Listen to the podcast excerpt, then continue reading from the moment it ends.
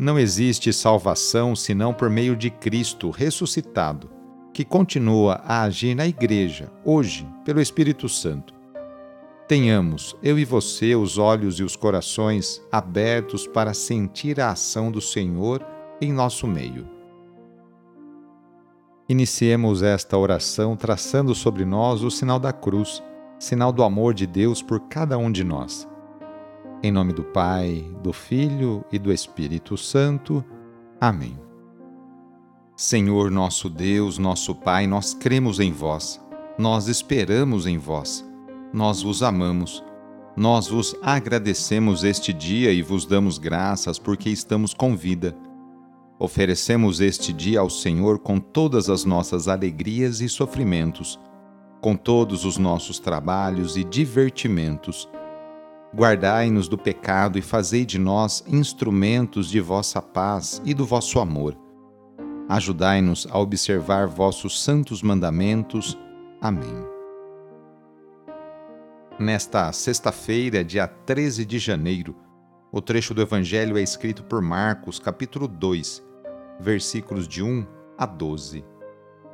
Anúncio do Evangelho de Jesus Cristo segundo Marcos. Alguns dias depois, Jesus entrou de novo em Cafarnaum. Logo se espalhou a notícia de que ele estava em casa. E reuniram-se ali tantas pessoas que já não havia lugar nem mesmo diante da porta. E Jesus anunciava-lhes a palavra. Trouxeram-lhe então um paralítico carregado por quatro homens. Mas não conseguindo chegar até Jesus, por causa da multidão, abriram então o teto, bem em cima do lugar onde ele se encontrava.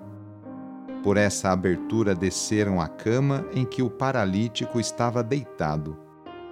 Quando viu a fé daqueles homens, Jesus disse ao paralítico: Filho, os teus pecados estão perdoados.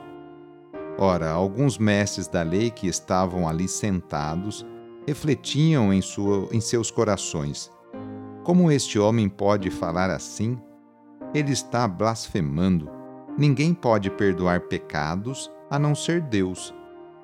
Jesus percebeu logo que eles estavam pensando no seu íntimo e disse: Por que pensais assim em vossos corações? O que é mais fácil dizer ao paralítico: Os teus pecados estão perdoados? Ou dizer: Levanta-te, pega a tua cama e anda? Pois bem, para que saibais que o Filho do Homem tem na terra poder de perdoar pecados, disse ele ao paralítico: Eu te ordeno, levanta-te, pega a tua cama e vai para a tua casa. O paralítico então se levantou e, carregando a sua cama, saiu diante de todos. E ficaram todos admirados e louvavam a Deus, dizendo: Nunca vimos uma coisa assim. Palavra da Salvação. Multidões se aproximavam para ouvir Jesus. No episódio que acabamos de escutar, são tantas as pessoas na casa que lançam mão de algo inédito para colocar um paralítico aos pés de Jesus. O esforço dos quatro homens da maca demonstra solidariedade com o enfermo e fé no poder de Deus. Os quatro carregadores, figura dos quatro pontos cardeais, representam aqui as pessoas de todas as partes do mundo. Com sua palavra poderosa, o Filho do Homem perdoa os pecados do paralítico e o faz caminhar. Esse gesto de salvação integral, cura espiritual e física, provoca a indignação de alguns doutores da lei. Está blasfemando. Quem pode perdoar pecados senão Deus? Entretanto, acima de tudo, o fato leva as pessoas a glorificarem o Senhor Ficaram todos admirados e glorificavam a Deus, dizendo: Nunca vimos coisa assim. As orações na intenção das pessoas que já faleceram são expressões da ligação e do amor que temos para com elas. A dor, tristeza, a saudade são sentimentos humanos, não tem problema tê-los. Mas o desespero não é um sentimento cristão. Acreditamos que Cristo venceu a morte, está vivo, e todos os nossos conhecidos, familiares, amigos estão com Ele. Através das nossas preces, gostaríamos de ajudá-los no momento da morte a se decidirem por Deus é um sinal do amor e da nossa solidariedade para com eles. Para o amor, a morte não é um limite. Vamos pedir assim a Deus por todas as pessoas que faleceram. Lembre agora de seus amigos, familiares, conhecidos que faleceram e estão junto de Deus. E rezemos. Nas vossas mãos, Pai de misericórdia, entregamos a alma de nossos amigos, familiares e conhecidos, na firme esperança de que eles ressurgirão com Cristo no último dia, como todos os que no Cristo adormeceram.